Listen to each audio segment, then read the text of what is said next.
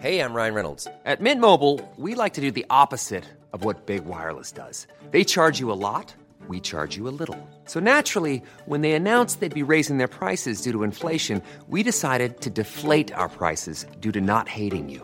That's right. We're cutting the price of Mint Unlimited from $30 a month to just $15 a month. Give it a try at mintmobile.com slash switch. $45 upfront for three months plus taxes and fees. Promo rate for new customers for limited time. Unlimited more than 40 gigabytes per month. Slows. Full terms at mintmobile.com. Bonjour, dans cet épisode, je vais vous donner les 5 clés principales du management bienveillant. Je suis Gaël Châtelain-Berry, bienvenue sur mon podcast Happy Work, le podcast francophone audio le plus écouté sur le bien-être au travail. Alors, le management bienveillant, vous le savez peut-être si vous suivez Happy Work depuis un certain temps, c'est mon dada.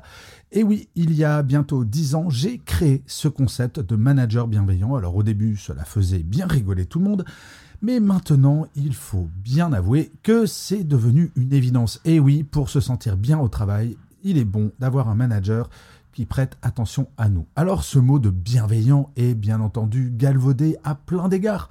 Pour autant, il résume bien une réalité bien concrète pour les collaborateurs et les collaboratrices. Comme je le dis souvent à des gens qui me disent Oh, mais euh, le manager bienveillant, ça ne veut rien dire.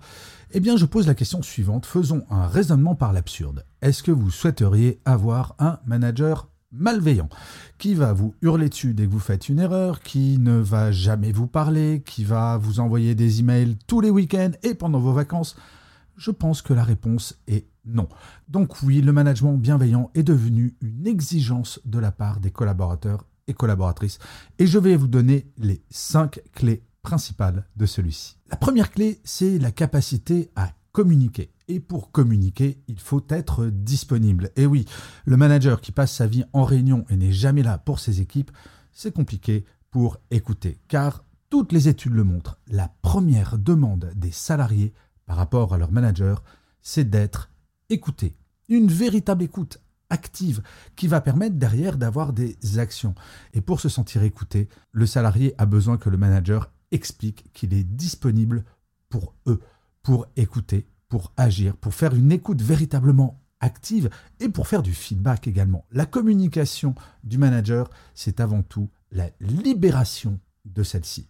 Si jamais vous arrivez dans une nouvelle équipe et que vous êtes manager, je crois que la meilleure chose à faire, c'est de dire à son équipe, je peux tout entendre, je veux tout entendre. Pas de tabou. Si jamais vous êtes fatigué, parlez-moi. Si jamais vous êtes moins motivé, parlez-moi. Bref, de libérer la parole qui va faire que chacun et chacune se sentent bien en travaillant dans cette équipe. Le manager bienveillant n'est ni un psychologue ni un médecin, bien entendu. Par contre, il doit pouvoir adapter son management à chaque personne et à chaque situation. La deuxième clé du management bienveillant, c'est sa capacité à déléguer. Rien de pire que le micromanagement. Vous savez, le manager qui va être derrière chaque personne en permanence pour vérifier chaque étape. Non, déléguer, c'est véritablement donner la possibilité à chaque membre de l'équipe d'être autonome. Alors bien entendu, un jeune collaborateur ou une jeune collaboratrice n'aura pas la même capacité que quelqu'un qui a 10 ou 20 ans d'expérience. Mais c'est là tout l'intérêt du métier de manager, c'est de savoir s'adapter à chaque personne et de faire grandir les compétences de chaque collaborateur et collaboratrice.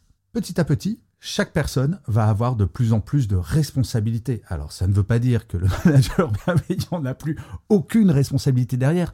Non, pas du tout. Mais par contre, cela va lui dégager de plus en plus de temps pour être à l'écoute de ses équipes, mais également pour avoir de nouvelles idées et pour développer de nouveaux projets. Quand j'étais manager et j'avais plutôt des très grosses équipes, j'adorais développer l'autonomie de mes équipes car effectivement, cela me donnait la possibilité de travailler sur des sujets à moyen et long terme. Sans faire cela, le manager bienveillant, de façon très égoïste, hein, je vous l'accorde, ne va faire que du court terme et va avoir l'impression en permanence de courir après le temps. Il y a donc un intérêt réciproque à cela. La troisième clé, c'est la reconnaissance. Un manager bienveillant a bien conscience que sans son équipe, il ou elle n'est rien. Et il faut faire passer le message à son équipe qu'on a bien conscience que c'est grâce à elle que les résultats sont atteints. Reconnaître les efforts et l'implication de son équipe et le verbaliser surtout, c'est absolument fondamental pour que cette équipe se sente motivée. J'aime beaucoup cette réflexion que m'avait faite un de mes patrons quand j'étais chez TF1 qui disait Un bon manager doit mettre dans la lumière son équipe quand il y a des succès et par contre doit en assumer les échecs. Oui, un manager bienveillant, c'est une sorte de parapluie pour son équipe. Elle doit se sentir valorisée quand il y a des succès, mais elle ne doit pas avoir peur des échecs, car si elle a peur des échecs, il n'y aura plus aucune innovation. La quatrième clé, c'est le développement professionnel. Qu'est-ce que ça veut dire? Eh bien, un manager bienveillant doit bien faire comprendre à chaque membre de l'équipe qu'il ou elle est totalement consciente que cette personne ne va pas faire le même métier pendant les 10 ou 20 années à venir.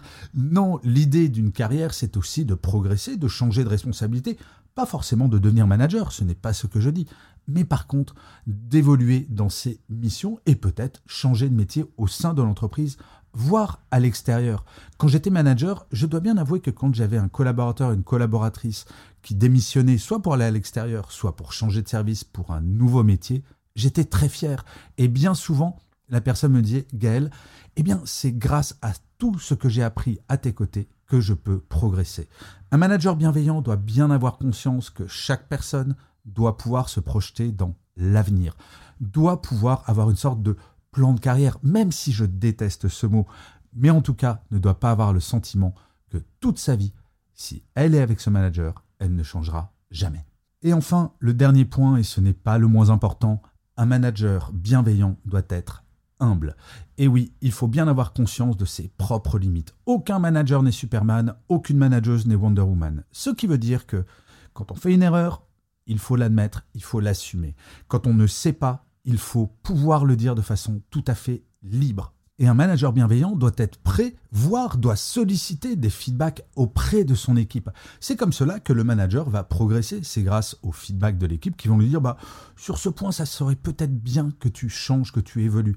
Et cela, c'est la libération de la parole et de solliciter ce feedback remontant fera que l'équipe se dira mais c'est trop bien, je peux construire une relation parfaite avec mon manager.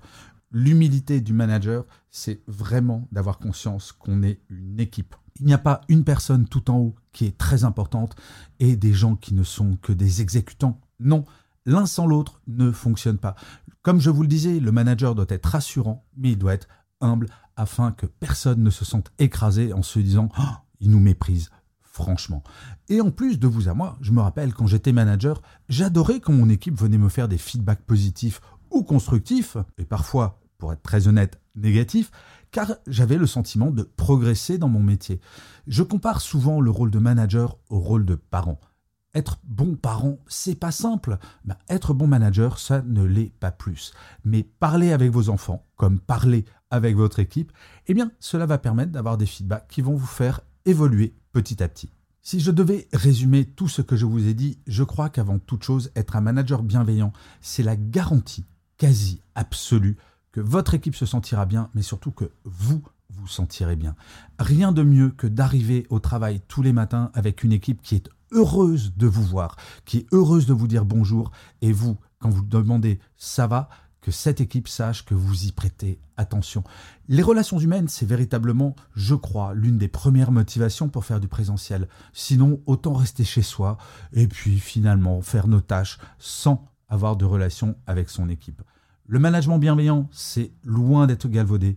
Alors certes, ce n'est qu'un mot, et on pourrait peut-être en utiliser un autre, mais après tout, peu importe le mot, ce qui compte, c'est le comportement.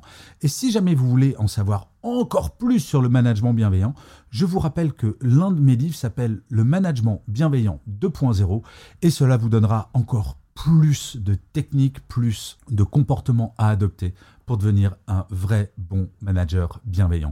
Je vous remercie mille fois d'avoir écouté cet épisode de Happy Work ou de l'avoir regardé si vous êtes sur YouTube. N'hésitez surtout pas à mettre des étoiles, à mettre des commentaires, surtout si vous êtes sur Apple Podcast, Spotify ou YouTube. C'est très très très important pour que Happy Work dure encore très longtemps. Et en plus, de vous à moi, cela me fait plaisir. Je vous dis rendez-vous à demain et d'ici là, plus que jamais, prenez soin de vous. Salut les amis.